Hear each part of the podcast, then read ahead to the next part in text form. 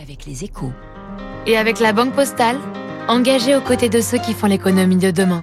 Bonjour David. Bonjour Renaud. Les assemblées générales dans les immeubles risquent d'être un petit peu plus tendues cette année. Pourquoi? Bon bah c'est déjà c'est jamais un plaisir hein, une AG, c'est long, pas très drôle et puis en général ça se termine par des votes pour autoriser toutes sortes de travaux et des dépenses dans, dans les parties collectives. C'est bien sûr un mal nécessaire, mais ce n'est jamais une dépense plaisir que de payer par le syndic, que de payer le syndic. Hein. Mais cette année, bah, les AG seront encore plus douloureuses pour deux raisons. Primo, il y a l'inflation qui fait que pour les charges de chauffage, d'électricité travaux, bah, tout est plus cher. Secondo, le gouvernement a voté des lois pour obliger les copropriétés à engager des travaux d'isolation. C'est au nom de la, la rénovation énergétique.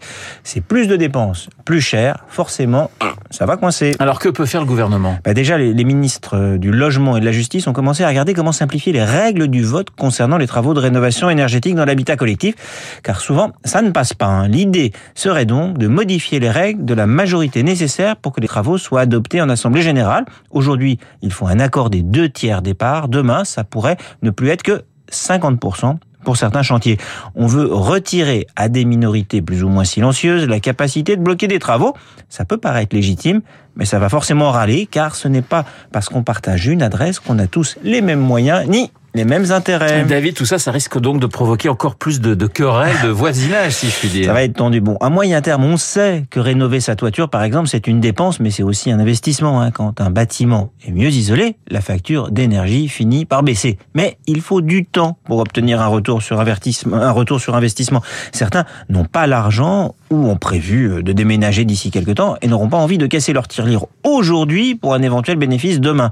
D'autres qui sont propriétaires et qui veulent louer n'ont en fait pas trop le choix. Car si leur immeuble est considéré comme une passoire thermique, ils ne pourront plus louer leur logement. 140 000 logements risquent ainsi de sortir du marché dès le début 2023. Et chaque année, les critères vont devenir de plus en plus durs pour les appartements difficiles à chauffer.